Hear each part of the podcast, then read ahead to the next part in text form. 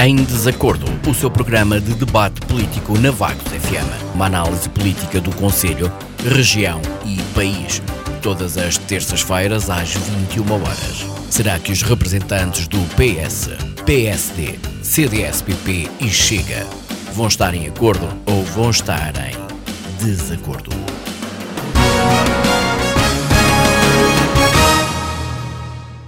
Olá, então, muito boa noite. Bem-vindos ao Em Desacordo, nesta edição para 2 de maio. Estamos de regresso nesta hora de debate político. Temos dois temas, hoje, dois temas eh, locais a debate, onde convidamos os nossos comentadores a debaterem e a comentarem então essas temáticas. Agradeço a todos a disponibilidade de estarem connosco então nesta hora de emissão, aqui nos 88.8. Aguardamos a chegada do Nuno Moura, em representação são documentadores por parte do PSD de Vagos. Eh, para já, vamos então começar eh, pelo primeiro tema que vamos colocar a debate e de respeito então às contas do município, as contas que foram aprovadas em última Assembleia Municipal. Um, do Executivo dava nota de que a autarquia executou 80,6% da receita e da despesa estimada rendimentos eh, também houve aqui devido ao crescimento dos impostos, gastos que também aumentaram, dívida que também aumentou. Eh, portanto, estamos aqui numa análise às contas nesta noite de debate. Eh, hoje começamos pela Carla Gouveia. Viva muito, boa noite. Carla, o PS foi um dos partidos que se manifestou contra as contas apresentadas pelo município, na altura em que hum, o vosso líder dizia que que não acreditavam no orçamento e nas contas apresentadas pelo município. Boa noite. Boa noite, Edith. Boa noite aos colegas. Boa noite a quem nos ouve. Uh, duas notas iniciais relativamente à sessão. Primeiro, uh, só uma nota que eu acho que nós chegamos a um ponto em que já ninguém imagina a sessão da Assembleia Municipal transmitida em vídeo, portanto, acho que veio para ficar. E poderiam melhorar uh, esse serviço prestado ao cidadão apostando na tradução para a língua gestual. Isso implica contratar um tradutor e ajustar a imagem e os respectivos equipamentos, mas estamos todos a pagar esse serviço, então que esse serviço seja útil para todos nós. E a segunda nota é na prestação de contas. Eu considero que se perdeu muito tempo no tema dos recursos humanos. Uma análise de dois minutos com os pontos-chave seriam suficientes, na minha ótica, claro. A informação está toda no documento e se houvesse alguma dúvida, hum, obviamente que que os membros da Assembleia Municipal questionariam. Passando então à prestação de contas. Pois isto é um documento contabilístico, não é? Que serve para prestar contas ao cidadão, apesar de, de às vezes esquecerem preferirem lavar a roupa suja relativamente à vida interna dos outros partidos. Uh, é um, mas é também um documento político e a sua análise por parte da oposição tem que ter por base as intenções políticas do executivo. É, é isso que, que, que reflete, reflete aquilo que é colocado no orçamento e aquilo que é efetivamente feito.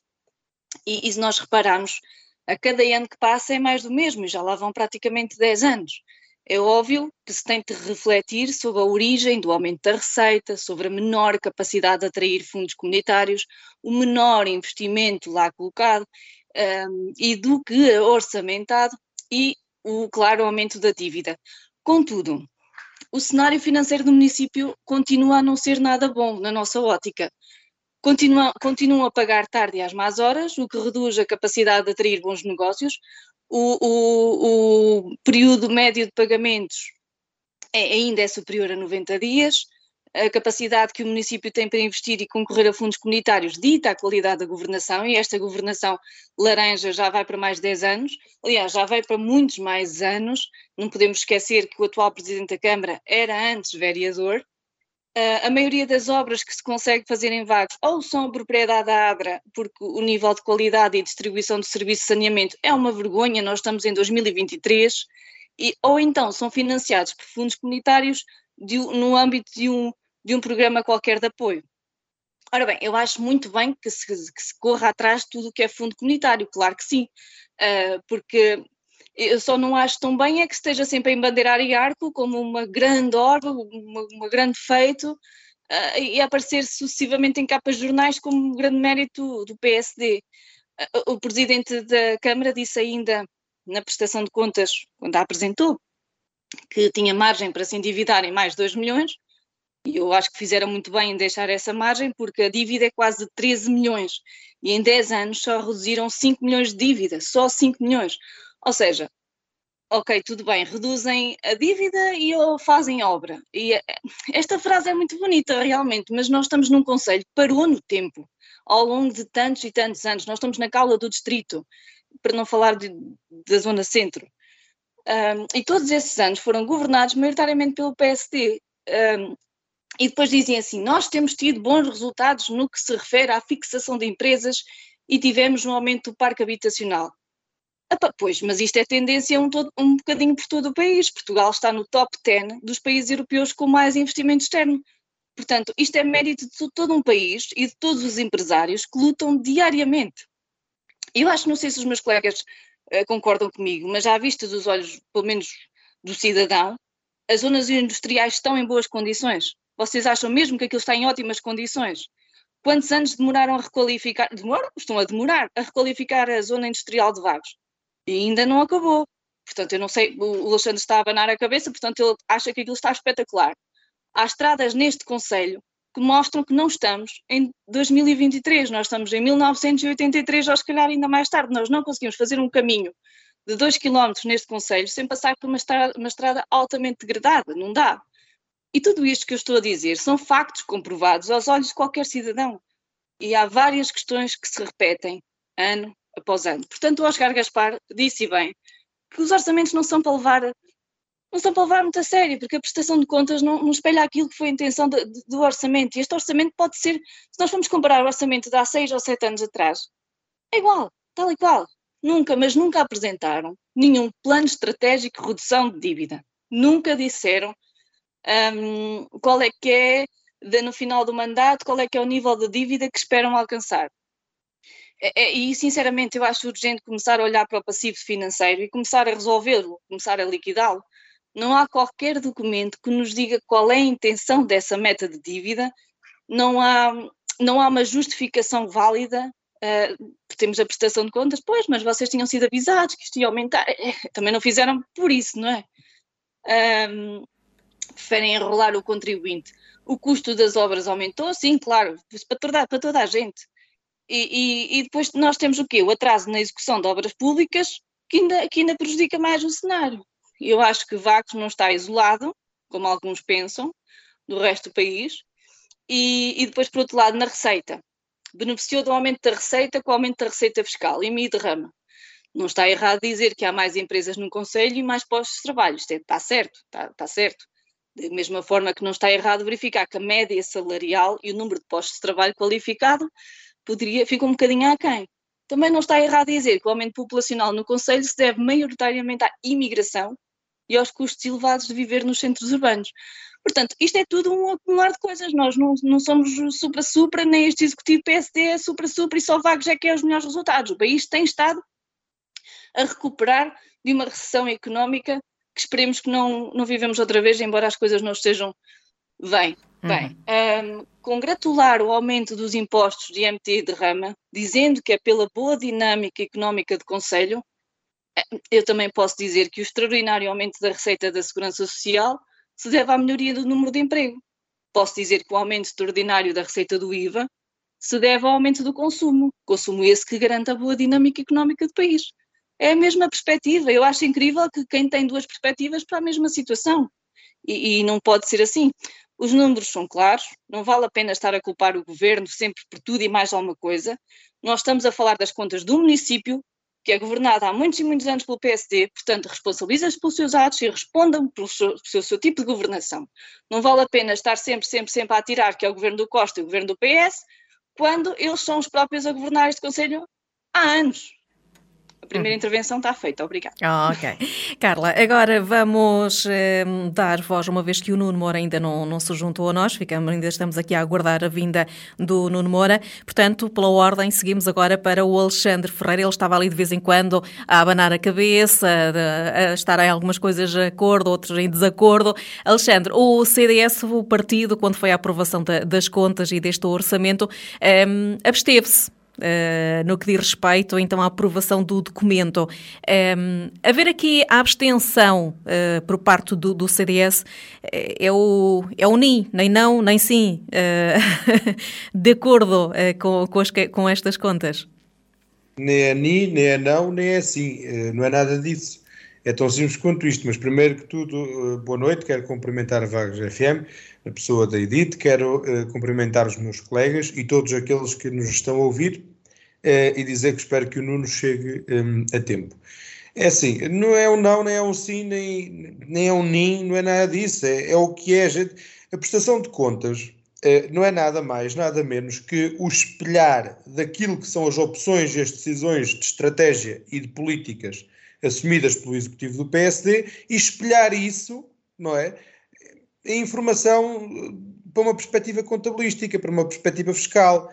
Eh, aquilo que nós vamos ver na prestação de contas, basicamente é a execução daquilo que disseram que iam fazer, daquilo que fizeram, daquilo que disseram, mas que não fizeram, de toda uma série de coisas. Portanto, é, é das decisões deles, do programa deles, do programa que eles executam, e, portanto, têm que espelhar aquilo contabilisticamente, têm que produzir um relatório de contas, e, portanto, ali não há, não há nada a acrescentar, além daquilo que nós temos vindo a acrescentar a cada reunião que passa, sempre que o CDS se demarca, se, se diz contra, eh, quando há sugestões que não, que não coincidem com aquilo que são as ações e as opções do Executivo.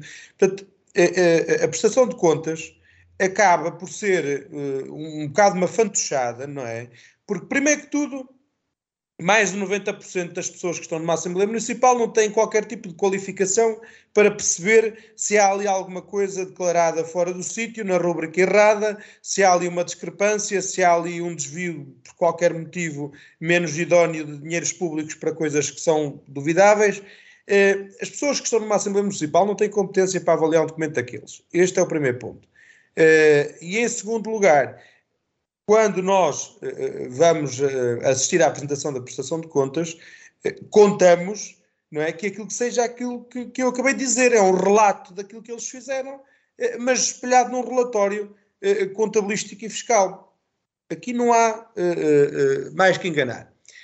E nós não podemos votar nem que não só porque sim, nem que sim só porque sim, porque há de facto coisas com que nós concordamos e coisas com as quais nós não concordamos. É óbvio que para mim as estradas do Conselho são uma miséria e é óbvio não é que, aquele, que aquela prestação de contas, se eu fosse Presidente da Câmara, tinha vergonha de a apresentar. Mas eu, quando assinei a cabeça a primeira vez, em relação ao que a Carla estava a dizer, assinei a cabeça porque a Carla fez aqui uma comparação com o panorama nacional que para mim é incomparável. Há coisas que são incomparáveis. Há uma coisa que é, que é, que é similar nas duas vertentes. É que tanto a prestação de contas que o Executivo Camarário apresentou, como aquilo que é a ação do Governo, tem sempre uma mão à galamba. Não é? é que não é para se levar a sério. É a única coisa que tem em comum. Porque mais de resto, poucas coisas têm em comum, nós não podemos querer comparar o incomparável. A administração central não tem nada a ver com a administração local. São perspectivas, maneiras de atuar, regras completamente diferentes em muitas áreas. E até porque a administração central é acreditar regras e a administração local só tem que as cumprir, mais nada. Só por aí a diferença é enormérrima. É, mas, mas pronto, a prestação de contas, aquilo que veio espelhar e que nós fizemos questão de, de, de ressalvar, foi aquilo que nós já tínhamos avisado antes. É que o CDS não foi lá fazer nada mais, nada menos do que relembrar aquilo que já tinha alertado. Nós falámos do aumento de juros, Disseram, ah, não, isso não é nada assim, porque está, contratado, porque não sei o quê, já está no papel, isso não vai nada aumentar. Pagámos mais 250 mil euros de juros que aquilo que tínhamos que, que, que pagar por causa de aumentos da taxa de Ibor e entre outras coisas. O que é que nós fizemos? Fomos relembrar que já o tínhamos dito e dizer que tínhamos razão. Basicamente foi isso que nós fomos falar. Fomos falar do atraso na execução das obras. Fui perguntar, até tive que perguntar três ou quatro vezes, para conseguir obter uma resposta se o aumento eh, eh, nas empreitadas, no custo das empreitadas, se devia apenas à inflação, coisa que eu não acreditava, porque um aumento de um milhão e meio de euros, não é? É muita coisa e não tem nada, e não pode ser só de inflação, porque, ou das duas uma, ou estamos a fazer mesmo muitas obras e, portanto, temos aqui uma derrapagem enorme porque é muita coisa, não é? Ou então, para aquilo que nós sabemos que está em execução, aquilo é pouco e não pode ser só culpa da inflação. E aqui eu concordo com a Carla. Quando a Carla falou que estamos a pagar uh, mal e pior que o que estávamos, e eu perguntei ao Sr. Presidente da Câmara precisamente uh, porque é que as coisas estavam mais caras, porque é que as empreitadas estavam mais caras, precisamente por isto. E a resposta do Sr. Presidente da Câmara é que não. Foi um bocado confusa, acabou por não por me responder, eu não fiquei muito elucidado, terei a oportunidade de voltar a colocar a questão, mas a resposta que ele deu é que não. É? Agora, um milhão e meio de, de, de euros jamais é, do que aquilo que estava orçamentado não pode ser só inflação. Desculpem, mas não pode. Não é? E aqui eu concordo com a Carla, aquilo que ela disse tem razão. E, portanto, em relação a outros pontos do, do, do, do, do documento, aquilo que, que vale a pena salientar, em matéria de impostos, a, a coleta foi maior, mas também porque, eh, eh, uma, aliás, uma das, maior, uma das maiores contribuições para a coleta de impostos da Câmara foi uma coisa extraordinária, porque extraordinária porque foi fora do normal, não é porque tenha sido assim, um sucesso enorme, foi fora do normal. Foi extraordinária porque se referia precisamente a uma empresa que não tinha uh, um, isenção de, de, de, derrama, portanto, aí foi onde nós vimos o maior aumento de, do crescimento dos impostos cobrados pela Câmara, mas não me admirava nada que essa empresa, de hora avante, vá uh, pedir isenção da derrama e que a vá conseguir.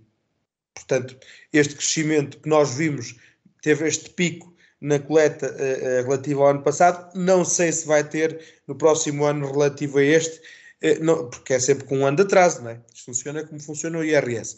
Eh, não sei se vai, se vai continuar eh, a contribuir desta forma. Se for pedir a isenção, isso será levado à Assembleia Municipal e nós logo deliberaremos e vamos debater se é uma mais-valia ou não prescindir portanto, desta receita extraordinária em comparação àquilo que tem sido a média dos últimos anos.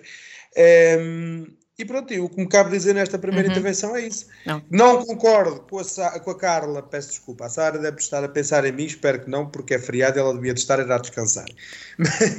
Mas uh, não concordo com a Carla em algumas das coisas que ela disse, precisamente porque fez uma comparação que a mim não faz sentido fazer.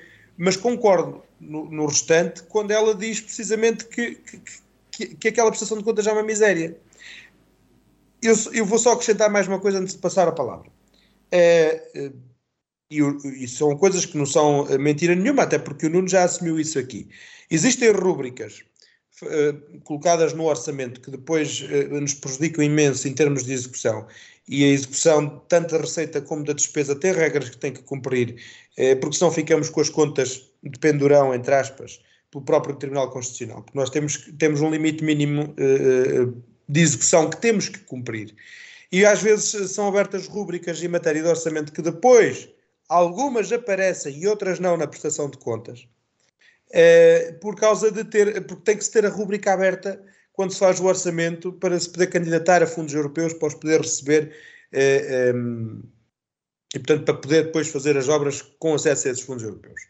Eh, e, e, de, e, de, facto, nós no CDS também já defendemos que sim, que faz sentido abrir essas rubricas, não faz sentido abrir essas rubricas com valores tão altos.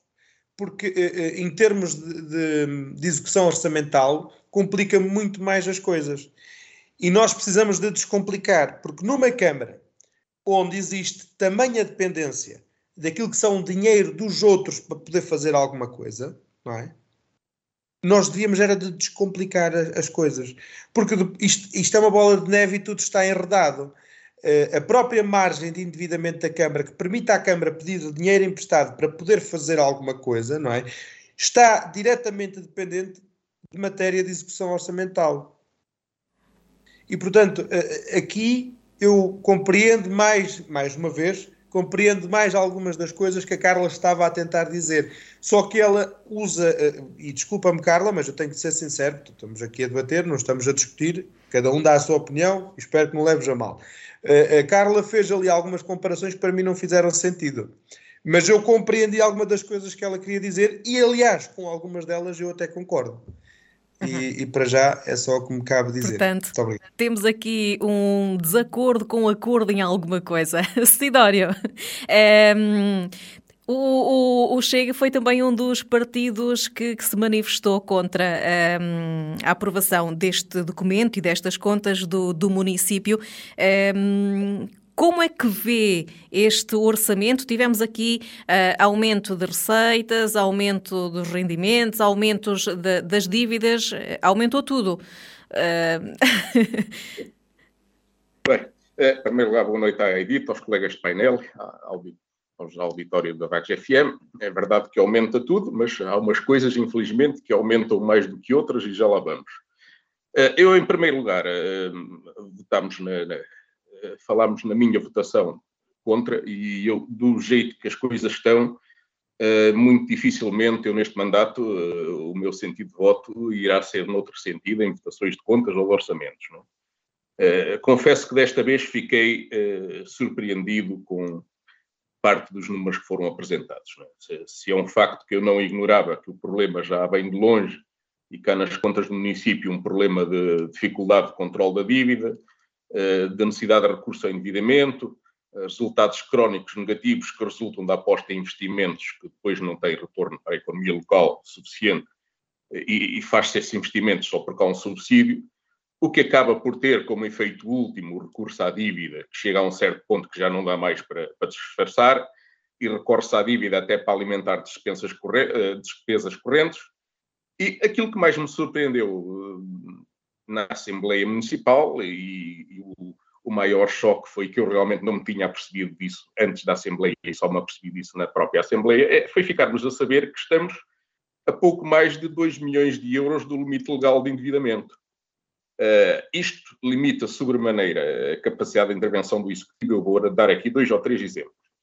Uh, por exemplo, primeiro, eu, eu questionei na, na Assembleia Municipal a incapacidade do município de Vagos em conseguir apoios financeiros para um projeto estruturante como a ligação da A17 à ZIV, quando outros municípios vizinhos conseguem financiamentos do PRR em projetos semelhantes.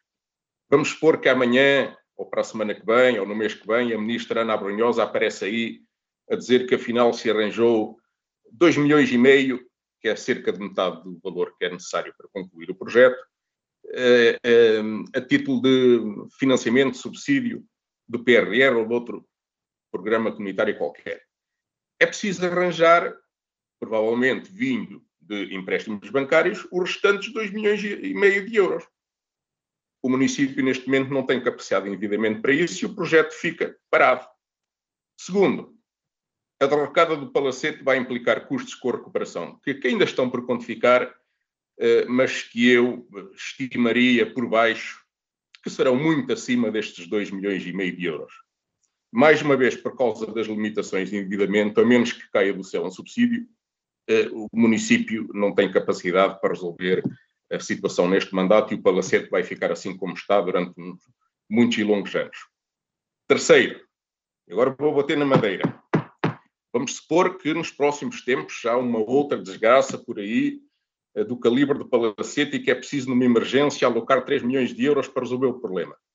Mais uma vez, o município não tem capacidade de financiamento para tal. Como o Presidente da Câmara assumiu numa ocasião na Assembleia Municipal, quando questionei sobre a estratégia para lidar com os juros altos e, e com a inflação, que há um ano atrás já era previsível uh, para quem está minimamente atento aos, aos meandros do, dos mercados financeiros, mas ainda não era visível para o cidadão uh, comum. Uh, e aqui vamos àquela questão, é que esta questão da inflação, eh, que foi posta no início, influencia eh, e impacta mais rapidamente as despesas do que as receitas municipais, porque essas são administrativas e são muito rígidas. Uh, sobem muito menos. E daí que o desequilíbrio com a inflação, com a inflação agrava-se de uma forma bastante negativa para as contas do município. A resposta que o Presidente da Câmara, na altura, disse foi: se não há dinheiro, não se faz. E é isto que vamos ter. Uh, enquanto havia algum dinheiro, qual cigarro despreocupada gastou-se meio milhão de euros a comprar brinquedos e arranjar um sítio para os expor. Agora, parou tudo, aparentemente, menos os eventos. Né? No Império Romano dizia-se que os imperadores, para se disfarçar a decadência, uh, entretinham o povo com pão e circo. Podemos dizer que eram felizardos os, os, os, os romanos, porque nós em Vagos já só temos o circo. Uh, é esta capacidade que, que, vejo no executivo e na maioria que o apoio eh, que o para lidar com, com questões financeiras e de economia. Eh, quando o presidente da Câmara acha normal censurar a oposição porque os seus representantes não, não compareceram a uma reunião informal a meio da tarde para a qual o estatuto dos eleitos locais não permite a dispensa laboral, porque a única pessoa capaz de permitir esclarecimentos de natureza económica e financeira é o técnico da Câmara, que não pode ficar depois das seis, e os políticos da maioria não estão à altura dos esclarecimentos necessários, está tudo dito. Eu, que ando nisto há pouco tempo, confesso que não passava pela cabeça que fosse possível um município deixar a sua estratégia económica e financeira toda por conta de um técnico. E que grande diferença quando eu olho como olhei há poucos dias para as contas do município de Santa Maria da Feira, com um orçamento de 87 milhões de euros, consegue um lucro de 14 milhões e meio de euros e meio, sem qualquer recurso a endividamento em 2022. Porquê?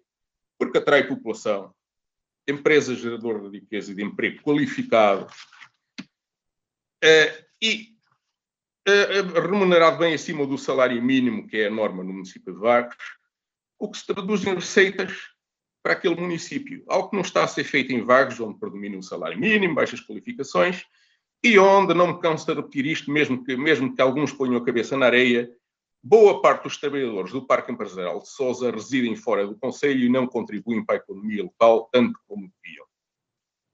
Por isso, se o Estado tiver que limitar a autonomia financeira do município de Vagos pela segunda vez em 10, 12 anos, então, quanto mais cedo, melhor, porque mais cedo invertemos o problema. Eh, só é pena que se isto acontecer, que sejam os vaguenses a sofrer, a sofrer com uma medida deste tipo e que os responsáveis pelo descalabro não sejam de alguma forma penalizados. Muito obrigado.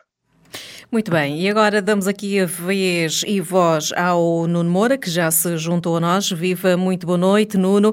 Estamos aqui na análise, então, ao documento e à aprovação das contas que teve lugar na, na última Assembleia Municipal de Vagos. O PSD um, deu o seu ponto favorável às contas, está de acordo com as contas. No entanto, uh, Nuno. Um, nem tudo é um mar de rosas. Há aqui dificuldades também um, a ter em conta, não é? Boa noite, Edith. Boa noite uh, ao Alexandre. Boa noite ao Sidónio. Boa noite à Carla. Um cumprimento especial ao auditório da Vagos FM.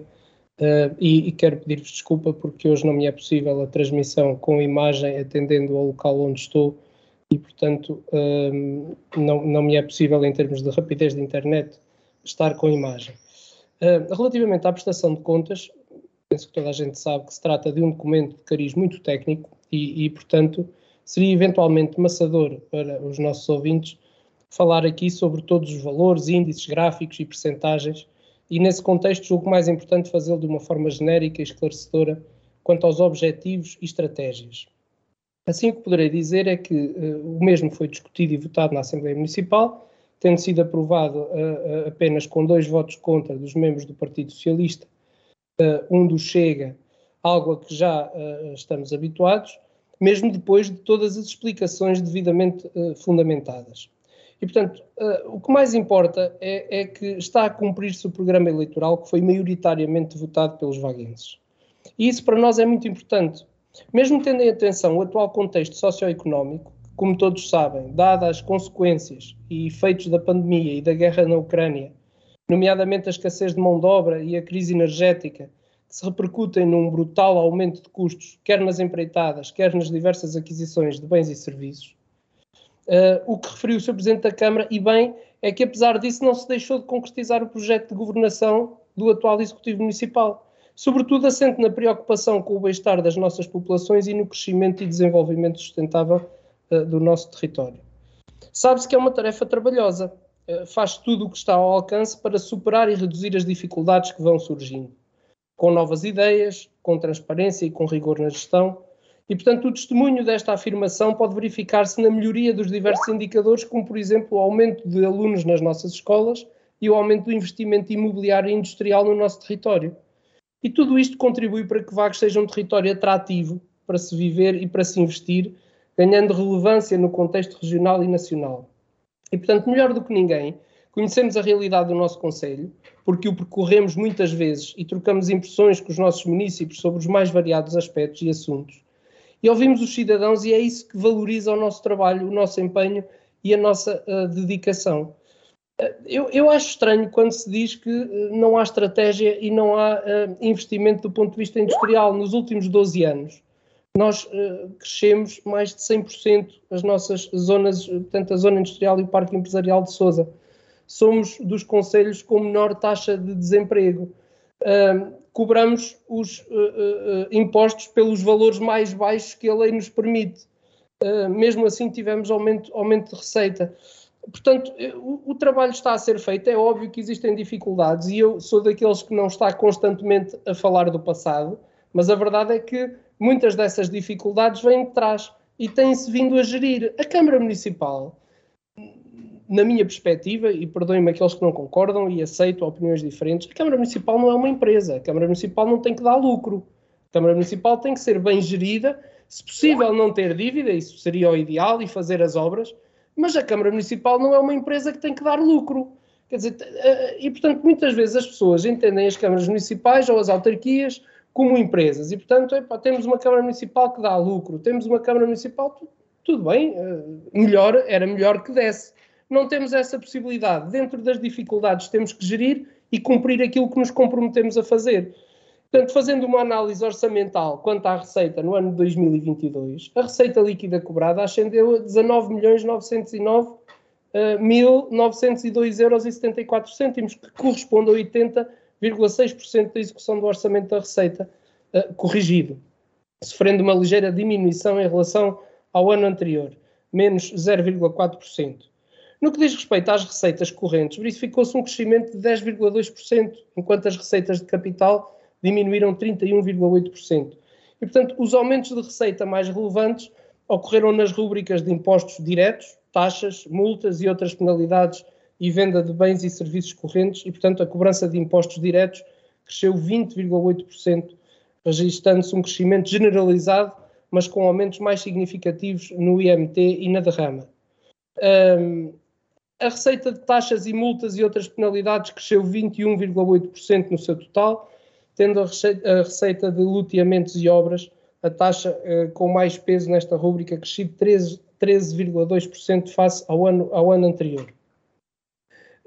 Já no que diz respeito à, à, despesa, no ano de 2022 a despesa totalizou 19.929.983 euros e 21 cêntimos, correspondente a 80,6% da execução do orçamento retificado, em linha com o nível do ano anterior, portanto, menos 0,2%. E o total da despesa corrente cresceu 4,2%, tendo as despesas de capital diminuído 10,1%. Do lado da despesa corrente, as despesas com o pessoal cresceram 5,3% em virtude da admissão de novos trabalhadores e do aumento da remuneração mensal mínima garantida. A rúbrica de aquisição de bens e serviços cresceu 8,7%, refletindo parcialmente o aumento de custos generalizados que se verificou ao longo do ano, uma vez que, tratando-se da despesa paga, parte dela transitou do ano anterior. E, portanto, o crescimento das despesas com juros em 20,2% espelha o progressivo aumento uh, das, das, taxas de juros. E, portanto, parece-me que uh, as contas apresentadas uh, de uma forma transparente mostram à população aquilo que se passa na, na Câmara Municipal Queríamos ter uma, uma situação menos deficitária, com menos dívida, pois, pois queríamos, toda a gente queria, mas uh, há, há uma conjugação que a oposição gosta muito de fazer, mas que não é possível. Não é possível fazer obra sem fazer despesa. Se por acaso alguém tiver a, a, fórmula mágica de se conseguir fazer obra sem fazer despesa ou sem aumentar a despesa, seria útil que a divulgasse, porque efetivamente poderia fazer toda a diferença. Nós essa fórmula mágica não a conhecemos. Aquilo que conhecemos é o trabalho, o rigor e, e o comprometimento que temos para com as pessoas que votaram em nós. E é isso que estamos a fazer. Uhum. Alexandra, há pouco estávamos aqui a fazer análise de, deste, deste documento, de, das contas. Tivemos aqui a execução do, do orçamento, do, do, plano, em cerca de 80%, mais ou menos idêntico ao, aos anos anteriores. Ter um plano e cumprir com 80% para, para o Alexandre é, é bom? Ter, chegar um, num ano e cumprir com 80% daquilo que estava na meta? Um, cumprir 80%, uh, visto assim, cumprir 80% de um plano, será que não é bom? 80% é bom. É? Agora depende do que é que esses 80% querem refletir. Uh, depende muito do que é que esses 80% querem refletir. Agora, é assim, eu queria só dizer, primeiro que tudo, responder aqui ao Nuno, e também um pouco aqui à Carla, porque me esqueci agora há bocado de lhe dizer uma coisa, e ao Sidónio também. primeiro ao Nuno, porque foi o último que falou. É, é óbvio que para se investir tem que se fazer despesa. Ninguém faz filhoses sem partir umas abóboras e, e, e, é normal, não é? Ninguém faz omelete sem partir uns ovos, é, tem que se fazer sempre despesa. A verdade, não é? É que a própria despesa já existente é gorda demais. E se calhar se cortar um bocado nessa despesa, sobra um pouco mais de dinheiro, dinheiro esse que já não tem que ir pedir. Ainda há pouco o Sidónio falava, e bem da preocupação da margem de endividamento da Câmara. Uh, e a margem de endividamento da Câmara, ultimamente, tem, pelo menos nos últimos dois ou três anos que eu tenho visto, tem andado sempre, sempre naquele limiar. Se houver uma urgência, como ele estava há, há pouco a dizer, e bem, e atenção, que não é por estar a concordar com o Sidónio, que agora estou a aproximar-me do Chega, ou isto ou aquilo, como já me disseram ainda há bem pouco tempo atrás. Uh, é, estou a concordar porque é a realidade. Se houver alguma emergência é, que ultrapasse aquilo que a Câmara ainda pode pedir, estamos num problema. É um barbicacho. E uma urgência tem, pela própria natureza da, da, da situação e do cariz da situação, prioridade sobre qualquer outra coisa, porque é uma urgência.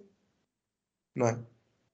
Isto era a primeira coisa que eu queria dizer. Em segundo lugar, em relação ao que o Sidónio e a Carla disseram, aquilo que, que, que há em, em matéria de, de, massa salarial no nosso Conselho eh, é um pouco aquilo que se repercute, repercute por todo o país. Eh, existe um uso recorrente e abusivo àquilo que é o salário mínimo nacional por parte das empresas. A verdade é que, e não é só aqui em Vagos, e a verdade é que eu, pelo menos de há dois, três anos para cá, consigo compreender esse. Para trás, obviamente que era um crítico acérrimo do patronato. Mas há dois, três anos para cá, pelo menos já, nos últimos dois anos, consigo compreender como é que eh, o patronato comete, continua a cometer esse erro. Aliás, hoje mais do que nunca, porque uh, as empresas estão hoje de tal forma asfixiadas com uma carga fiscal enorme, não é? Atenção que não são santas, não são santas nenhumas que mereçam um pedestal no altar, nem nada que se pareça. Também têm os seus problemas, eh, eh, isso é normal, não é? Eh, mas as empresas hoje estão asfixiadas de tal forma, com uma carga fiscal tão grande, tão grande, tão grande, e o, e o próprio empregado se lhes quiserem aumentar 20 ou 30 euros no seu salário bruto, em matéria de coleta, por exemplo, para IRS, isso pode significar que o empregado vai levar menos para casa líquido do que se levasse se tivesse o salário mínimo nacional. Portanto, mesmo que uma empresa, imaginemos, vou dar um exemplo que é o, o, a realidade que eu conheço melhor. A Grestel, com 900 trabalhadores, um aumento de 50 euros 50 também se calhar já era muito, mas 30 euros a cada um, façam, multipliquem 900 por 30. É que não é só os 30 euros que se aumenta no salário, no salário bruto do, do, do funcionário. É o aumento na segurança social paga pela empresa, é o aumento na segurança social paga pelo funcionário e ainda é a subida do escalão, que depois provoca com que o funcionário tenha que descontar para a IRS. Veja-se o aumento bruto que uns, uns módicos 30 euros num salário de um funcionário pode fazer tanto na vida da empresa como na vida do funcionário. É? E leva. E, portanto, hoje mais do que nunca consegue-se perceber este, este uh, recorrente e, e, abusivo recurso ao salário mínimo nacional. E por isso é que, desde há um tempo esta parte, eu tenho dito sempre: uh, nós, neste momento, especialmente com, a, com, o problema da inflação, não podemos continuar a andar a dar cheques e vales postais e, e apoios estatais a, a, título pontual. Isto tem que ser com políticas eh, de incentivo e de fomento ao consumo, mas também ao crescimento a nível económico, a nível de rendimentos das pessoas e das famílias. Não é aumentar subsídios, não é, não é dar ajudas pontuais, é baixar impostos diretos, não é indiretos, é baixar impostos diretos nos rendimentos e baixar menos do que os diretos, mas baixar alguma coisa, os impostos indiretos, que, que são aqueles que recaem sobre o consumo. Uhum. Uh, esta era a solução. Não é fazer aquilo que estão a fazer neste momento. Daqui a mais parecemos a Venezuela. A Venezuela, quando entrou em decadência, começou com isto, com senhas. Começou com as senhas para o combustível. Um país petrolífero. Começou a decadência quando começou a distribuir senhas para combustível. E esperamos bem que isso não aconteça cá em Portugal, não é? Muito bem. A Carla, tivemos aqui o Alexandre com a sua opinião e deixar aqui também o seu ponto de vista. Anteriormente também ouvimos o Nuno Moura com as suas explicações. Eh, eh, agora, pontos de vista diferentes aqui dos seus eh, colegas neste, neste debate, não é? Sim, é assim. Em primeiro lugar, eu, eu compreendo aquilo que o Nuno estava, estava a dizer. Eu, eu compreendo também a apresentação e justificações do Sr. Presidente da Câmara. Claro que sim, que eu compreendo aquilo como o Alexandre disse e, e, e disse bem. Um, aliás, a maior parte da, da, sua intervenção e mesmo do, do colega Sansana, eu, eu tenho que concordar, porque é um documento contabilístico, nisso nós concordamos. Mas, mas como o Alexandre disse, esta Câmara depende muito do financiamento externo. E, e há que definir prioridades eu não consigo ver, e o Sansana julgo que não, não sei se percebi bem, mas eu, eu, eu, vi com maus olhos o entusiasmo, não foi bem um entusiasmo, foi um, uma sensação de que tiveram algum alívio por ainda estar a 2 milhões de, de euros do limite da dívida. O alívio seria se tivessem reduzido a dívida, o que não aconteceu, ela ainda aumentou. Portanto, eu acho, e é a minha perspectiva, que há que definir prioridades. Um Conselho com uma dívida de 13 milhões de euros, que só conseguiu reduzir 5 milhões em 10 anos, tem obrigatoriamente de definir prioridades. Prioridades para o dia a dia das pessoas que vivem e que passam por vagos. Nós não podemos ter como referência o limite da dívida. Não, não, acho que não é assim. Eu acho que o, o caminho é uh, resolver o passivo.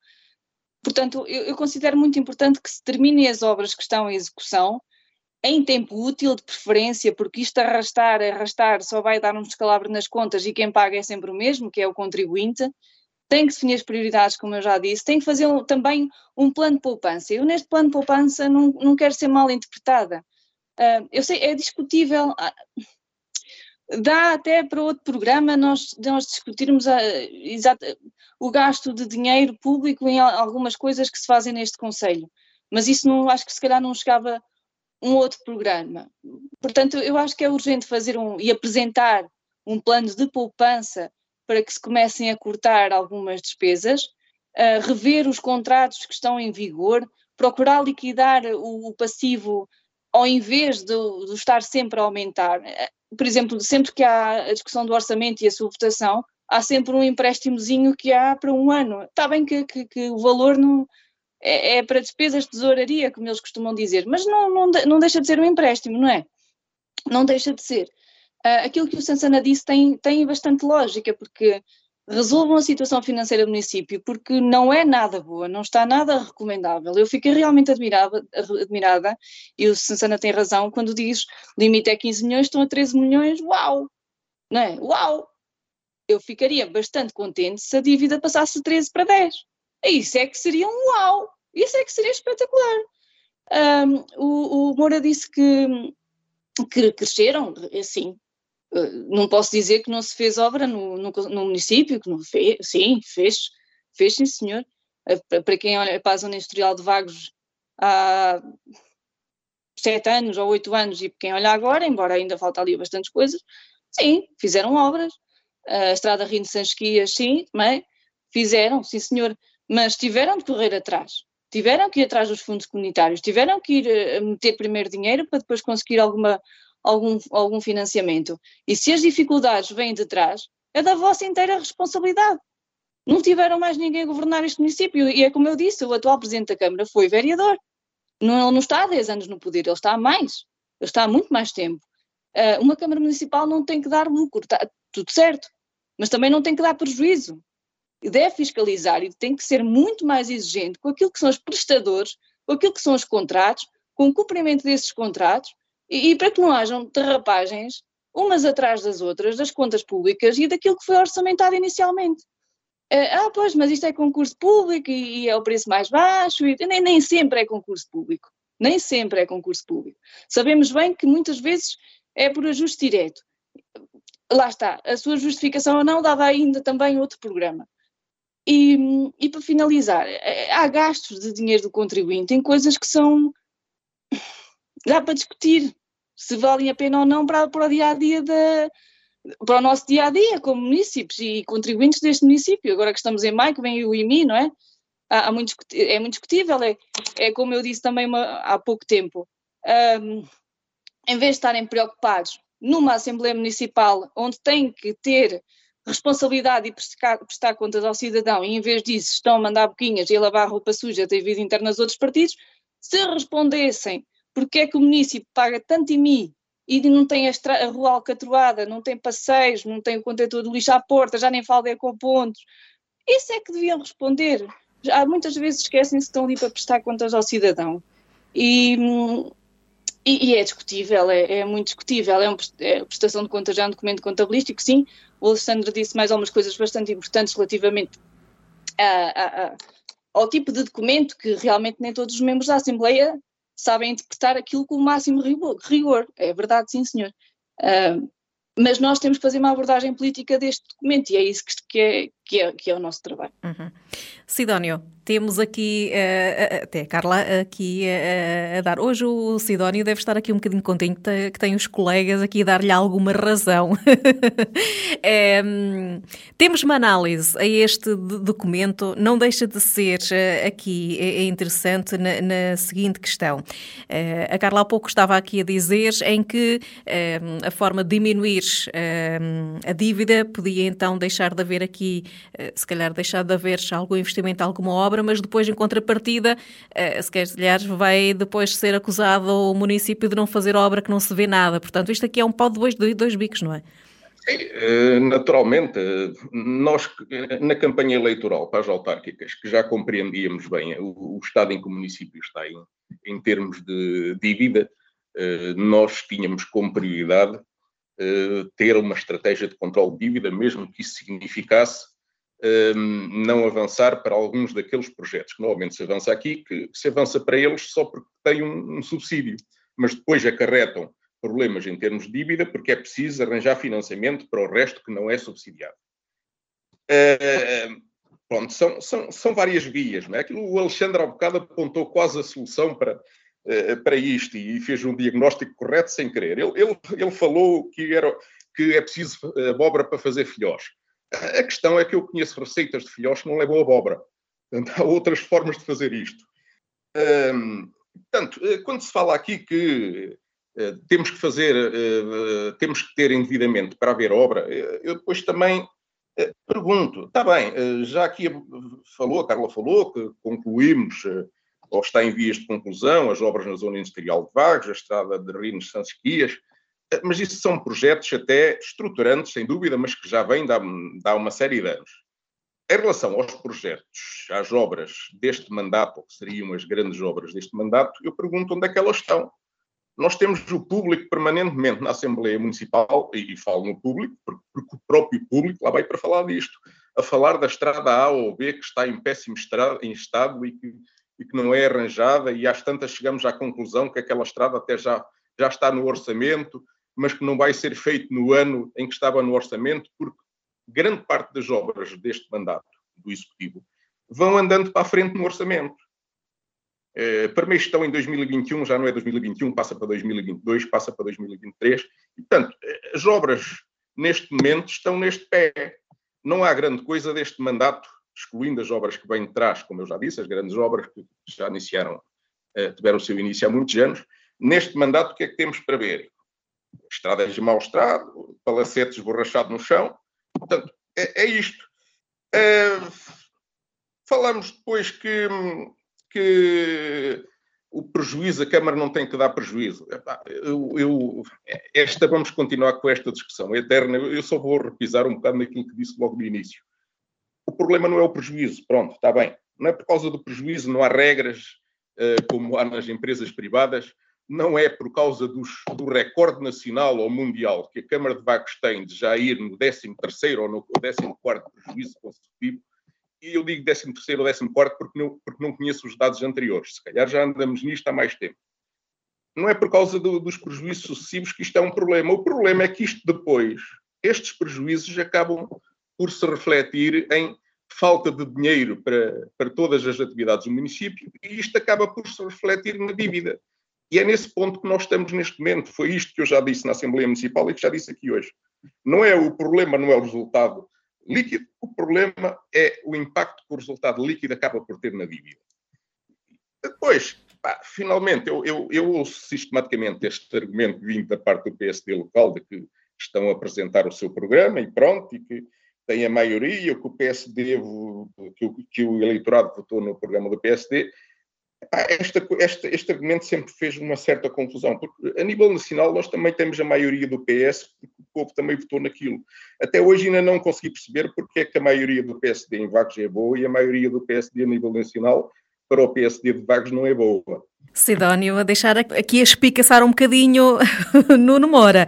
Nuno, um, temos aqui o PSD fazer a gestão de, do orçamento uh, de dívidas que já vem. É um, difícil diminuir eh, dívida e aumentar obra, não é, Nuno? Não é difícil, é, é, é impossível. Uh, e, e tomara eu, a Carla dizia que todas as obras estão sempre à espera de financiamento. Tomáramos nós todos, digo eu, pelo menos eu penso assim, que todas as obras fossem financiadas. O Sidónio há pouco falou uh, na, na, contabilidade do município de Santa Maria da Feira e não falou no montante de financiamento que o município de Santa Maria da Feira teve uh, no ano transado. Uh, e, portanto, muitas das obras feitas foram feitas com recurso a financiamento, sendo certo que depois o orçamento é diferente, a estabilidade da Câmara é diferente, não teve os processos judiciais que Vagos teve, etc, etc. Mas, como o Sidónio dizia, está nisto há pouco tempo e, portanto, temos que lhe reconhecer que, efetivamente, há coisas que não sabe ainda. mas quando o Dr. Silveira Regalado foi eleito Presidente da Câmara, a dívida uh, rondava os 16 milhões. Uh, entretanto, já esteve perto dos 10 milhões. Tem-se conseguido fazer obra sem aumentar a dívida, sendo certo que o ano passado, quando se recorreu ao financiamento para a construção da estrada ligação Rines-Sanchesquias, o Sr. Presidente da Câmara chamou a atenção de que a dívida iria sofrer um aumento e, portanto, era previsível. A mim não me causou nenhum espanto, porque estávamos todos eh, até nisso o Presidente da Câmara foi eh, verdadeiro para a Assembleia e para os municípios, dizendo que o valor da dívida ia eh, aumentar. Depois, por outro lado, temos a questão das empresas. As empresas, obviamente, que não é a Câmara Municipal que vai uh, intrometer-se na vida interna de cada uma das empresas, dizendo que elas devem subir o salário mínimo nacional. Dizia o Alexandre, deu um exemplo, 900 trabalhadores a 30 euros, isso representa cerca de 27 mil euros mensais uh, de aumento, uh, que com os 11% à Segurança Social estamos a falar de cerca de 30 mil euros mensais. Isso numa empresa uh, faz alguma diferença, porque depois, se multiplicarmos esses 30 mil euros pelos 14 meses, estamos a falar de 420 mil euros. Portanto, não estamos a falar aqui de, de, de nenhuma, nenhuma brincadeira. Um, e, e, portanto, há, há, que terem atenção que uh, a maioria do Partido Socialista não é diferente da maioria do PSD de Vagos. Agora, há uma grande diferença. E eu sei que isso causa alguma comissão à oposição que o PSD de Vagos cumpra o programa eleitoral que apresentou aos eleitores e que os eleitores votaram. Eu, eu percebo. E aí está a grande diferença para a maioria socialista. É que a Carla falava no IMT, uh, eh, os vaguenses pagam o IMT. Os, os vaguenses pagam a menor taxa de IMT possível que o governo nos permite. Se o governo baixar o montante, certamente que o município de Vagos baixará esse, esse montante. Portanto, estamos a falar de, de, questões que não dependem do município de Vagos. Como sabem, a nossa taxa de IMI é a mais baixa uh, possível, uh, de acordo com a lei. Uh, agora, gostávamos todos de ter estradas boas. Olha, eu vou-lhe dar o um exemplo. A minha estrada é uma lástima, pois eu também a gostava de ter em condições como cada um dos municípios gostava de ter a sua estrada em condições. Agora, ter a estrada em condições, sem recurso a financiamento e sem aumentar a dívida, isso não é possível e nós temos que ser realistas e temos que ser sérios. E, portanto, para ser sérios, em resposta ao Sansana, digo-lhe, a maioria do Partido Socialista tem tanto valor, ou mais, até porque é nacional, quanto tem a maioria do, do PSD em Vagos. A diferença é que o PSD cumpre o programa que apresentou aos eleitores e o Partido Socialista não. Eu não vejo em lado nenhum do, partido, do programa do Partido Socialista que íamos pagar a, a, a fatura mais cara de sempre no que diz respeito a impostos. Penso que estamos de acordo. Portanto, isso não estava no programa do Partido Socialista. E quando as pessoas votam, estão na expectativa de que as pessoas vão cumprir aquilo que, que apresentaram para votação. É isso que o PSD de Vagos faz e é isso que as pessoas têm reconhecido ao longo das últimas uh, uh, eleições, pelo menos nos últimos uh, 22 anos, uh, que deram as maiorias ao, ao, PSD em Vagos. E isso é importante. E eu acho que contra factos não há argumentos e o maior argumento é a votação que temos alcançado. Isto não é um argumento falacioso, é uma realidade e nós não nos podemos desligar dela. Muito bem, vamos então terminar esta temática. Sim, Alexandre? Não, não queria deixar passar eh, aqui uma questão em branco. Eh, se me permitires, eu prometo ser rápido. Ehm, eu também dou aqui uma mão à palmatória ao Nuno, como o Nuno deu ao Sidónio, porque o Nuno é advogado e eu compreendo que eh, há coisas que lhe escapem, pelo menos em matéria fiscal.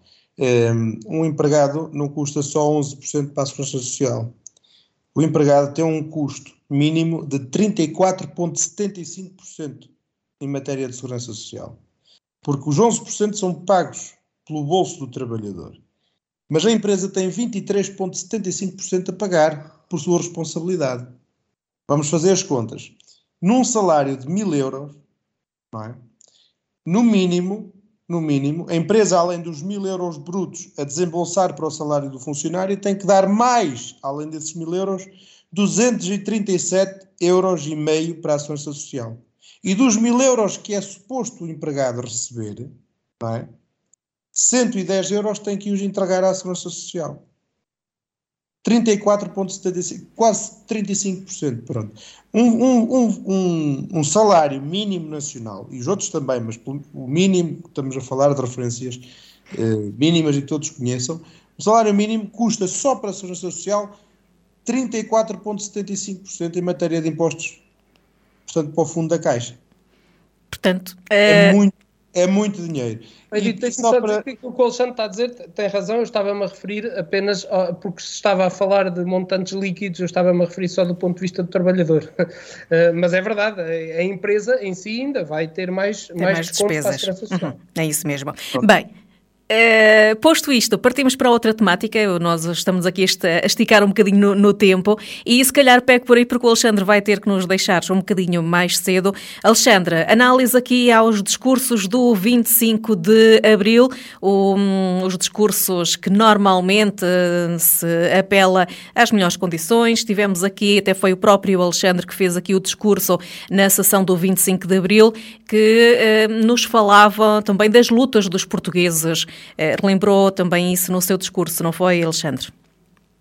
Eh, sim, aliás, um, ehm, dos quatro que aqui estamos, só a Carla é que não fez discurso, penso que foi o Miguel Tarenta do Partido Socialista, penso não, foi o Miguel Tarenta do Partido Socialista, do Partido Socialista que fez. Um, ehm, a mim não me cabe muito uh, fazer um juízo de valor em relação àquilo que são os discursos uh, nos restantes partidos políticos, até porque o próprio 25 de Abril e aquilo que o 25 de Abril representa e aquilo que o 25 de novembro representa. Eu uh, não, nunca deixarei de falar num, mesmo celebrando só o primeiro. Uh, portanto, sempre que celebrar um, falarei sempre nos dois, no primeiro e no segundo. Ehm, e, e, e, aquilo que me apraz dizer simplesmente foi que o discurso que fiz não me parece ter sido tão desbocado eh, ou tão deslocado da realidade, porque de facto houve eh, mesmo muitas pessoas a concordar com aquilo que disse e, a reverem-se naquilo que disse. E eu não disse nada mais, nada menos de que os valores de Abril estão a ser esquecidos, estão a ser postos de parte, estão a ser violados. Os valores de Abril e os valores de Novembro. Eh, em matéria de, de, de, de, assalto ao contribuinte, ao bolso do contribuinte eh, pelos, pelos, impostos, eh, em matéria de nos ser muitas vezes tirado o nosso direito à, àquilo que é nosso, para satisfazer uh, as necessidades, nem sempre dos outros, que necessitam, mas às vezes até só do Estado, eh, em matérias de limitação de liberdades. Eh, nós estamos a entrar numa, numa ditadura subterfúgica, disfarçada de democracia. Temos o melhor exemplo disso. Temos uma pessoa como Augusto Santos Silva como Presidente da Assembleia da República, que é uma vergonha, e que tem uma atuação que é uma vergonha, a meu ver, um, e, e, todos, todos os dias parece que calcamos ainda mais o sonho não é? Dos capitães de Abril e daqueles que seguiram o seu movimento. Eh, eles lutaram e, revoltaram-se e, e, e, houve quem perdesse a vida naqueles fatídicos dias. Nós sabemos todos disso, não é? Poucos, mas sempre houve alguém que perdeu a vida e, e nem que fosse só um já era demais.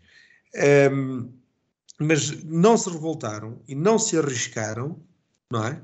Numa altura em que não era fácil arriscar-se, numa altura em que não era tão fácil hoje atirar um, uma lata de sopa a um quadro do Van Gogh e, e, não, não se ter medo de ir preso, na altura não era assim. Na altura, até por se roubar uma lata de sopa para comer, se tinha medo de ir preso. Porque o ir preso dava medo às pessoas. E às vezes o medo funcionava como educador. Não, não quero dizer, atenção, calma, que eu tenha tiques ditatoriais, que não é o caso. É, mas para, para que as pessoas percebam que não foi fácil, não é? mesmo sem grande recurso à violência, fazer a revolta de, de Abril. E o sonho pelo qual aquelas pessoas todas lutaram foi para que houvesse uma democracia, para que houvesse justiça e equidade, para que houvesse juízo e decoro, para que houvesse respeito e liberdade. E hoje todos esses últimos valores que eu acabei de enunciar são violados são atacados constantemente. Temos minorias a, a minar o, os direitos das maiorias eh, porque querem ter mais direitos uh, uh, do que aqueles que têm. E eu não sou contra isso. Eu sou, eu sou a favor de que cada um tem que conquistar aquilo que é seu por direito. Mas nós não temos que roubar aquilo que é do, do vizinho do lado, não é? simplesmente para que nós tenhamos também. E por isso é que existe sempre um equilíbrio entre direitos e deveres. Uh, e hoje parece que as pessoas não querem entender esse equilíbrio. O, o discurso está muito polarizado, uh, há, há, um extremismo no ar, há, há, aqui um radicalismo no ar, há aqui sempre ali, uh, parece que uma linha bamba quase, quase que rebenta que nos separa entre nós e a violência concreta. e parece-me a mim que isso não era aquilo que Abril queria que fosse do futuro do país. eu sou um tipo novo, mas penso que não era isso, pelo aquilo que sei da história, por aquilo que ouço das pessoas a falar, ainda, ainda pessoas hoje vivas que, que têm memória de, daquele dia do 25 de Abril eh, e daqueles anos de 74 e 75, daquilo que eu ouço dessas pessoas a falar, não era o Estado a que isto chegou, não era o Estado a que eles queriam que chegasse Portugal. Eh, e eu acho que nós, mais do que nunca, temos que arregaçar mangas eh, e lutar pelo nosso país, porque o nosso país está entregue à bexarada eh, e isso não é nada bom, nem para nós hoje, quanto mais para amanhã nos nossos filhos. Uhum. E por aí adiante, de geração em geração. E portanto, deixo esta cautela às pessoas que nos ouvem, tenham uma ponderação maior quando vão votar.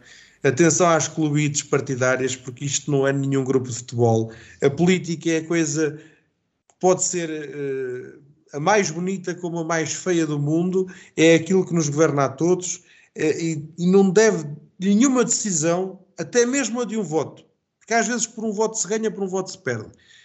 Uma questão tão simples como é um voto tem que ser uma coisa mais ponderada.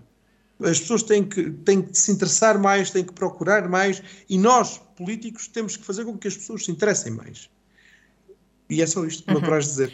Muito bem, obrigada, Alexandre. Uh, agora vamos falar com Sidónio Sansana, o próprio Sidónio, que também fez o seu discurso uh, a quando a sessão do, do 25 de Abril e não deixou de ser interessante também a sua intervenção, onde foi buscar a letra do Sérgio Godinho para afirmar que não está a ser acautelada uh, e salvaguardadas as necessidades de, mais básicas do cidadão, não é?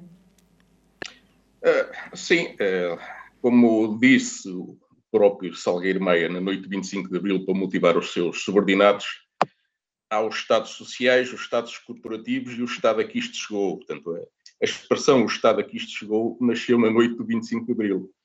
Uh, e a, a, parte, esta parte do Estado a que isto chegou, não parou de piorar desde essa noite e uh, a generalidade dos discursos da Assembleia Municipal uh, concordam com esta realidade apesar de assinalarem também, no geral, eh, o suposto idealismo da Revolução, eh, que, aliás, até como sabemos hoje, não passou de uma manobra corporativa de um grupo de oficiais milicianos descontentes com as condições de progressão das suas carreiras, mais ou menos o que se passa hoje com os professores, só que os professores não têm armas.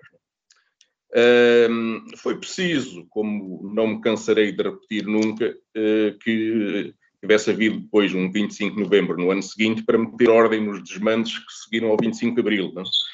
Uh, foram mais do que muitos uh, em muitos setores da sociedade, mas eu recomendava, por exemplo, uma vez que no último programa que fizemos referi aqui o triste exemplo da ocupação selvagem durante o PREC da, da herdade Torre Bela, uma das muitas que ocorreram na altura, e eu recomendava a propósito, para quem não viveu o PREC, eu na altura já tinha nove anitos, uh, e lembro-me destas, destas coisas de ouvir o noticiário da altura, uh, mas para quem não viveu ao vivo esses acontecimentos, eu recomendava o documentário de Thomas Harlan, que anda pelo YouTube, eh, que também é uma boa forma de informação para quem sabe usar. Há pessoas que não sabem usar estas coisas. Uh, portanto, fala sobre a ocupação da herdade e o inesquecível papelão nesta história de Camilo Mortágua, o famoso ladrão e progenitor das manas Mortágua, condecorado pelo regime. Depois, quando vamos mais para a esquerda, uh, outra preocupação nos discursos que ali ouvimos tem a ver com o suposto avanço do populismo. Uh, apesar de serem múltiplos o entendimento sobre o que é o populismo, a mim não me causa grande moça se me chamarem populista, na medida em que entendo o conceito como uma visão política que gira em torno da defesa dos interesses do povo, em oposição às elites que se servem desse mesmo povo.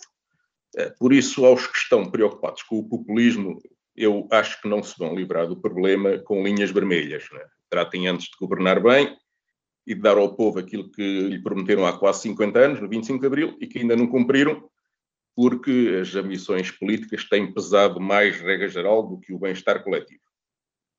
Hoje em dia, como nós vamos vendo, este estado a que isto chegou eh, envolve coisas como pancadaria no Ministério por causa de intermináveis mentiras no processo TAP, envolve o SIS a ir resgatar um computador como se fossem polícias de, de bairro, e eu aí gostava de saber que é que tem esse computador tão importante para para o próprio ministro Galamba ou o governo ficarem tão preocupados, envolve o presidente do PS a pedir modulação do governo, envolve as três mais altas figuras do Estado a dizerem bacuradas em frente a câmaras de TV ligadas. Eh, o estado a que isto chegou é indignação fingida pelo protesto no Parlamento contra a presença de um condenado, como se o protesto da esquerda no passado contra Cavaco Silva no Parlamento Europeu não oferisse mais a imagem do país. E, claro, uh, o ponto fulcral da minha intervenção na Assembleia Municipal, o estado a que isto chegou, envolve a degradação das condições de vida dos portugueses a um ponto que fez das promessas de 25 de Abril uma fraude. Obrigado. E agora, um, Carla, foi dos nossos comentadores eh, aqui uma que não não, não, não esteve, pelo menos na parte dos discursos, mas foi bem representada por Miguel Tarenta. Um, ele próprio, quando o seu discurso, que diz que os ideais de Abril não trouxeram, um, não perderam atualidade, assim é que é. Sim, eu peço desculpa por estar aqui, porque eu estou com o telemóvel, estou com o computador a tentar fazer o melhor que posso. Um, eu neste tema, não sendo oradora, eu, eu, eu, não sei se fiz bem ou mal, mas eu, eu fiz um apanhado geral daquilo que eu interpretei com, de cada discurso e não propriamente só do Miguel. Portanto, não sei se, eu, ter tempo acho que acho que consigo ter e até escrevi aqui umas notas para não me esquecer de nada. Um, eu gostava de começar pela ordem que foi feita pela, na, na cerimónia, começou o Sidónio, e hum, eu achei um discurso focado em críticas ao governo, às críticas aos críticos do partido Chega, um, achei, o, achei o discurso que ele estava, e bem, a defender os valores de Abril, ao contrário dos que muitos consideram dos representantes do partido Chega, valorizou o direito ao protesto contra situações de má governação, apontou a degradação dos serviços básicos do Estado e o não cumprimento dos, cumprimento dos aceios do povo. Só há liberdade se houver pão, paz, habitação, saúde e educação. Eu escrevi isto, Sansana. Uh, considerando que, como não está na sua ótica a ser permitido, então não há liberdade plena, não é? Uh, e, e focou também os tempos difíceis em que vivemos. Já o Miguel Tarenta, por parte do Partido Socialista, ele fez um discurso uh, virado para os jovens, ele é presidente da Juventude Socialista, pronto, tem, tem alguma ligação ao, ao, quase que tinha que ser. Ele reforçou algumas medidas estruturais, como as conquistas de Abril, alterações ao Código de Trabalho, a criação do SNS, que precisa a todo o tempo de melhoria na sua gestão e de adaptação às exigências atuais, ele focou isso. Com abril abriu-se a possibilidade de mais pessoas terem acesso ao ensino superior e profissional especializado. Como dizia o, o, o filho de um, peço desculpa a expressão, um bufo da PIDE, uma vez me disse que agora qualquer um é doutor, pois isto abriu, abriu, abriu as portas das universidades às pessoas com qualificações. Um, Miguel também disse que todos são aqueles que pensam que as reformas estruturais se fazem de um dia para a noite, portanto, uh, não somos, somos todos abrileiros, nem é de esquerda nem é de direita, de facto, mas todos nós temos que lutar todos os dias para ter saúde, educação, habitação, todos esses direitos fundamentais que, que muitas vezes são, são abalados por, por contingências ou, ou, por opções governativas que nem podemos discutir. Um, nós devemos ter orgulho no que já conseguimos e não deixar que caia lutar por mais e melhor. Eu só eu destaco, para não alongar muito no seu discurso, o direito das mulheres para votar, sentar a dar satisfações ao marido, viajar, voltar a casa, ter, voltar a casar, ter filhos, porque na altura da ditadura uma mulher que tivesse um filho do, não se podia divorciar, portanto não era segundo marido. Tivesse um filho de um, um, um parceiro que tivesse, um namorado, um, não é marido, pronto. Uh, esse filho tinha que ter o, o nome do ex-marido ou ser filho de uma incógnita, o que, que, é, que é absurdo. Também permitiu melhores salários, melhor posição social da mulher, portanto, a valorização do papel da mulher na sociedade como plena direitos e não um humano sujeito às regras do marido e criada para rezar e cuidar da casa e da família, deixou de, de estar. Relativamente ao discurso do Alexandre, eu achei, lá está, eu não, não, é a minha ótica, não é para agradar, é, é, a minha ótica. Eu achei um discurso um pouquinho mais agressivo e politicamente forte.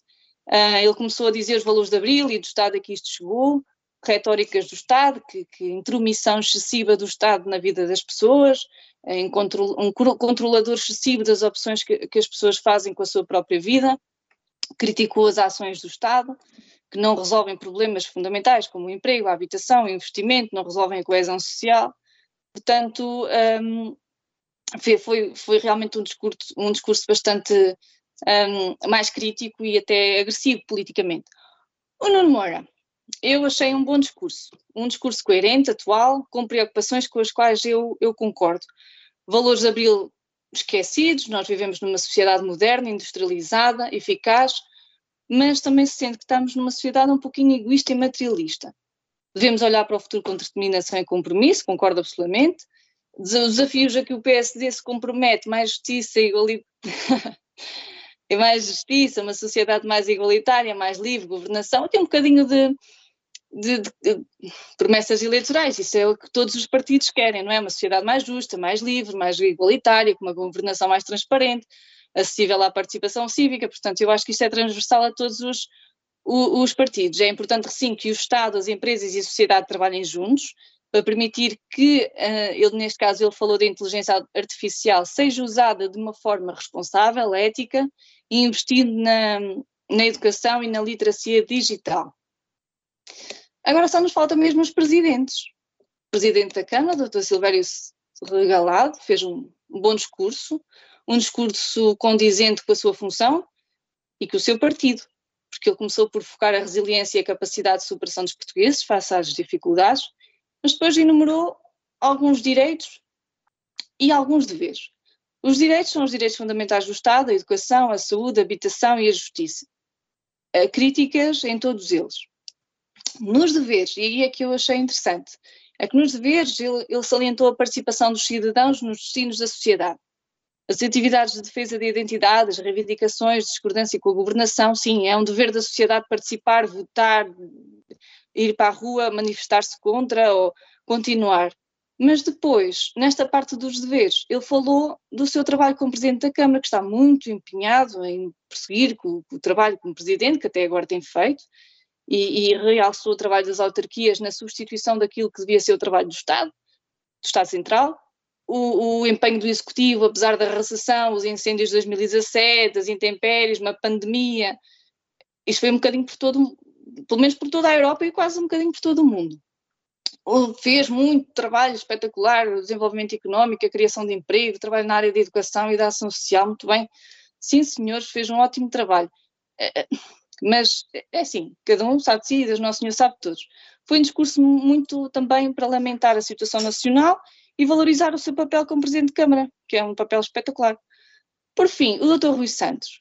Foi um discurso muito longo, mas foi um discurso intele intelectualmente sério e com o qual eu, eu, eu prestei bastante atenção, eu gostei. E há três ideias no seu discurso que eu gostava de destacar. Ele citou um estudo em que Portugal deixou de ser uma democracia plena para ser, um, para ser classificado como uma democracia com falhas. Mais preocupante ainda, porque ninguém faz nada para reverter esta tendência e ninguém faz por valorizar a luta que os capitães de Abril tiveram, nem para lembrar o sofrimento das pessoas que viveram em ditadura, pessoas que estiveram obrigadas a ir para a guerra e pessoas que foram embora do país ao escondido para, para não ir para a guerra, para não, para não morrer na guerra nem na miséria que se vivia neste país. O segundo que eu, que eu destaco é a falta de cultura política que esse estudo aponta, esse estudo que ele citou, o cansaço, a insatisfação com os representantes políticos, as falhas na governação, a justiça lenta e fraca, a falta de respostas eficazes para o dia a dia dos portugueses, levam que os chamados grupos extremistas com discursos populistas e demagogos ganhem lugar e aceitar e normalizar o crescimento eleitoral de partidos populistas com ideias xenófobas e racistas é caminhar para o abismo do Estado e do direito democrático. Eu aqui estou a ler porque eu, eu, eu escrevi aquilo que, que as ideias. Eu uhum. peço desculpa estar a ler, mas, mas não quero que fale nada. Vamos abreviar aqui um okay. bocadinho, Carla, se fizer favor, já estamos longos no, no programa. Portanto, esta, esta democracia com, com falhas é, é muito por culpa da, de uma certa frustração, de uma decepção com os nossos representantes políticos e com, com, a corrupção que, e as novelas políticas que nós vemos todos os dias a abrir os telejornais, o estado da saúde, da educação, da segurança é que nós, nós estamos. Isto traduz-se em quê? Elevadas taxas de abstenção. E por fim, aqui sim é que é muito importante, que é aqueles que nasceram em democracia, e eu nasci em democracia, não têm experiência nem o tempo de comparação, mas isto também é muito por culpa das pessoas que nos dão a educação e não nos, não nos educaram para os valores de abril, para a participação.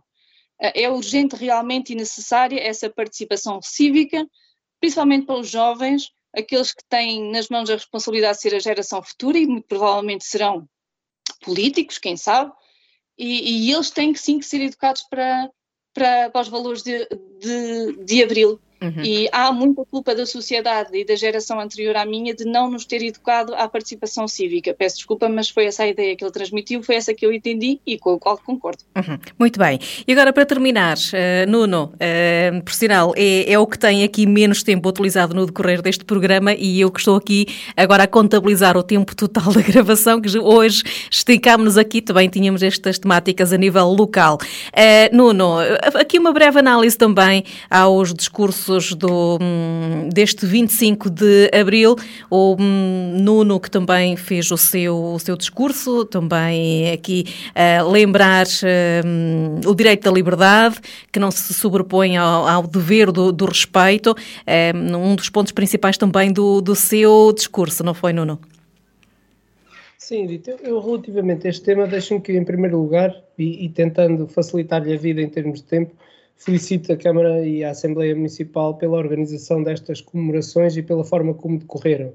Eh, estou certo de que foi valorizado o objetivo de se recordar o 49 aniversário do 25 de Abril e a liberdade. Eh, quanto às mensagens que foram preferidas pelos líderes dos grupos municipais eh, dos partidos com representação na Assembleia Municipal, creio ter havido uma preocupação de se valorizar a liberdade em ordem da criação de uma sociedade mais justa e mais solidária, privilegiando a, a paz e o Estado de Direito Democrático em, em todos eles. Eh, vivemos tempos difíceis e preocupantes, se tivermos em consideração os efeitos da guerra, com a consequente subida da inflação e do custo de vida, e fatores que levam o risco de uma forte contestação social para os quais temos que ter as respostas mais equilibradas e adequadas para a proteção dos mais desfavorecidos e dos mais vulneráveis.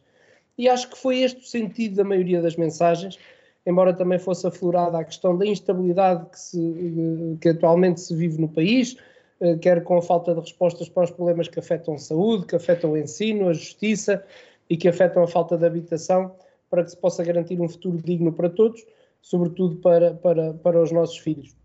mas no essencial penso que uh, as cerimónias decorreram de uma forma elevada, também com a participação musical da André Alferes e dos guitarristas que a acompanharam. acho que estas comemorações não ficaram atrás de nenhumas outras comemorações que se fizeram uh, no país. Acho que os discursos tiveram a elevação que se pretendia um, e, portanto, um, só podemos ficar satisfeitos uh, na esperança de que, uh, como eu dizia nesse mesmo dia, que as palavras não se mantenham apenas nesse dia e se transportem para o dia a dia de cada um de nós e que cada um de nós possa ter a influência uh, que, que, que, é exigida para que se alterem algumas das mentalidades que se têm vindo a repercutir nos últimos anos. Porque efetivamente a Edith dizia, e uma das mensagens que eu quis transmitir foi precisamente a da, da libertinagem.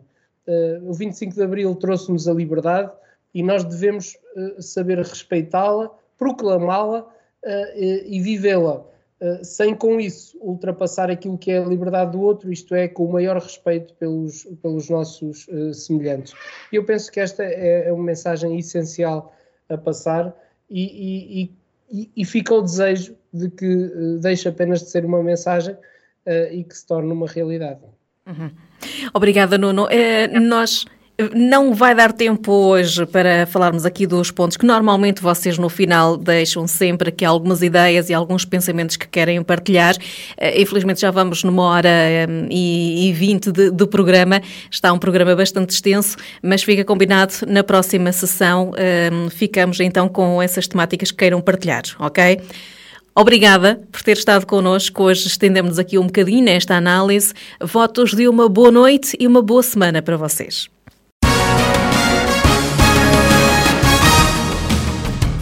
Em Desacordo, o seu programa de debate político na Vagos FM. Uma análise política do Conselho, região e país. Todas as terças-feiras às 21 horas. Será que os representantes do PS, PSD, CDS-PP e Chega vão estar em acordo ou vão estar em desacordo?